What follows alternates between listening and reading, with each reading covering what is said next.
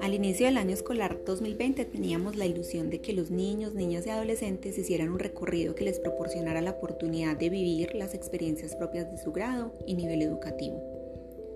De este modo estaba presente la idea de verlos y acompañarlos a avanzar en el desarrollo de sus habilidades y en la comprensión y profundización de nuevos contenidos que les harían sentirse orgullosos de sus capacidades y logros. Por ejemplo, construir un proyecto conjunto, aprender las tablas de multiplicar, conocer el sistema solar, leer algunos textos en inglés, entender el funcionamiento del sistema digestivo, entre muchos otros. También estaba contemplado el despliegue de nuevas manifestaciones de su personalidad, ver cómo encuentran nuevos amigos, acompañarlos en ser más independientes y seguir descubriendo sus talentos.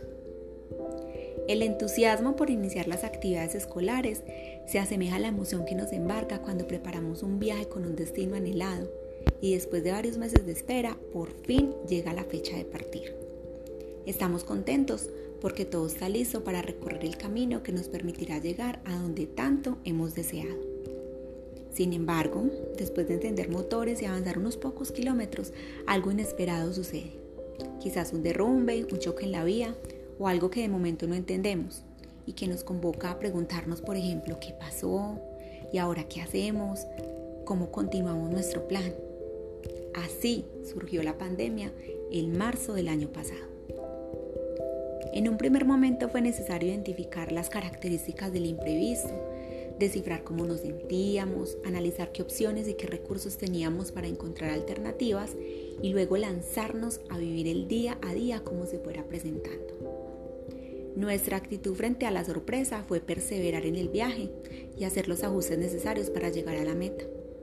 En el caso de la experiencia educativa, el empeño se centró en generar condiciones para que nuestros niños, niñas y adolescentes continuaran integrados al servicio y desde casa avanzaran en sus aprendizajes, socializaran con sus pares y sus maestros a través de estrategias remotas, ganaran también autonomía y en general potenciaran su desarrollo.